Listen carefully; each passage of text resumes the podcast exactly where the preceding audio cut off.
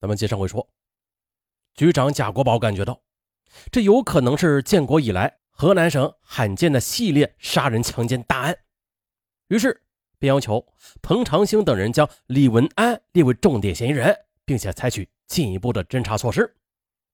四月初的专案组又分成四路，分别的在濮阳、三门峡、焦作、新乡、西安、南京等进行调查，可是仍然未发现李文安的踪影。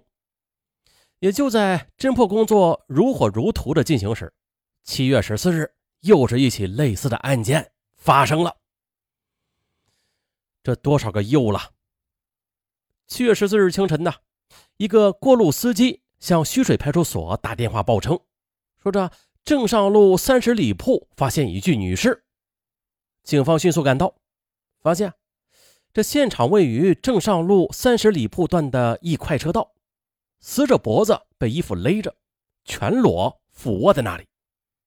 据群众辨认，死者叫葛某，二十岁，须水镇大里村人。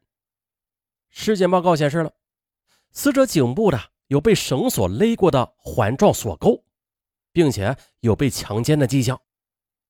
不过这次的还是有不一样的地方的。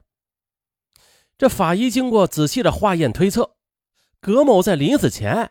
是遭到过至少两人的轮奸，死亡之后的尸体又被人从一米以上的高度的移动物体啊，推测是机动车，上面给推下来了。现场勘查结果又发现了，死者脖子上的绳结与前边几起的杀人系列案件的绳结是一致的，由此就更加的肯定了这几起案件就是一人所为的。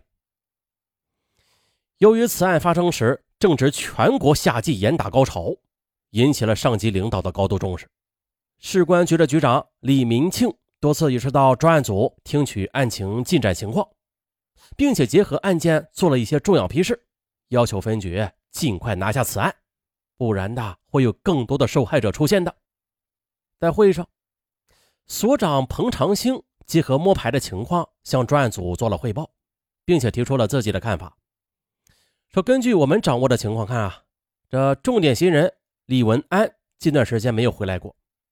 如果七幺四抛尸案与九五二幺幺抢劫案、二二幺杀人案、幺幺幺七抛尸案以及濮阳市发生的几起抛尸案有必然的联系的，这就说明李文安肯定有同伙的，并且拥有交通工具，而且啊隐藏在附近。十月二十五日，民警王磊在摸排案件的时候。哎，就听到群众反映，说这唐某被抢劫一案已经以五万元私了了。哦，私了。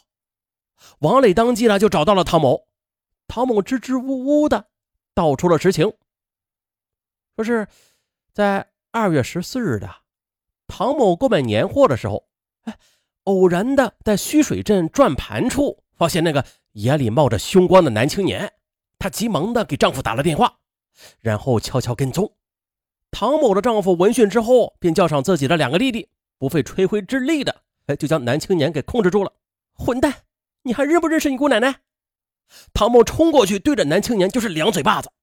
走，送他去派出所。男青年一听，顿时吓得魂飞魄散，慌忙的跪地求饶：“我我错了，我我给你们赔点钱还不中吗？不中，我非得把你送到派出所。”你你们别，我求求你们了！如果真的进了派出所，我就没命了。男青年哭丧着脸。这唐某等人一听也犯了嘀咕了。啊，这么一来，这家伙肯定有事儿啊。那不如咱们就敲他一杠子吧。唐某和丈夫等人就商量了，于是对男青年狮子大开口：“啊，行，你就给十万吧。”啊，我别别别别，十万。我没有这么多钱呐！哎，我说，十万元买命，这还不值吗？啊，这么一来，唐某这一伙人是有意诈他了。嗯，好，好，好，好，那那这样，我打个电话，让人送钱来，行吗？一会儿的，李文安的姐夫孙某骑着自行车就过来了。他认识唐某的丈夫，就打圆场。哎呀，哎，我说那那大水冲了龙王庙啊！哎。这是我的那那个什么内力啊，李文安，我们都是自己人啊，啊，抬抬手就算了。然后又经过讨价还价，李文安拿出了五万元啊，私了了此事。唐的丈夫打了个收据。哎呀，竟然还有此事那由此可以推测，李文安呢，他即便与前边的那几桩案子没有关系，那是也必然有其他重案在身的。看来抓捕李文安势在必行。接着，侦查工作势如破竹，一张无形的大网也终于罩住了那孽鬼幽灵。而一起恶性的枪击案同时卡壳了。啊，这事是这样的：十月二十一日，有群众反映说，这李文安潜藏在三门峡其亲戚家中。当夜，彭长兴便带领民警王磊等人赶到三门峡。在当地警方的配合之下，找到了李的亲戚处，获悉啊，李文安确实的是在此待了一个多星期，昨天上午刚刚走，听说是去西安他一个朋友家了。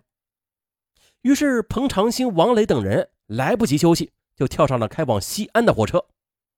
根据李文安的朋友李某某说啊，这李文安在前几天打传呼，说是要准备过来玩几天，可是。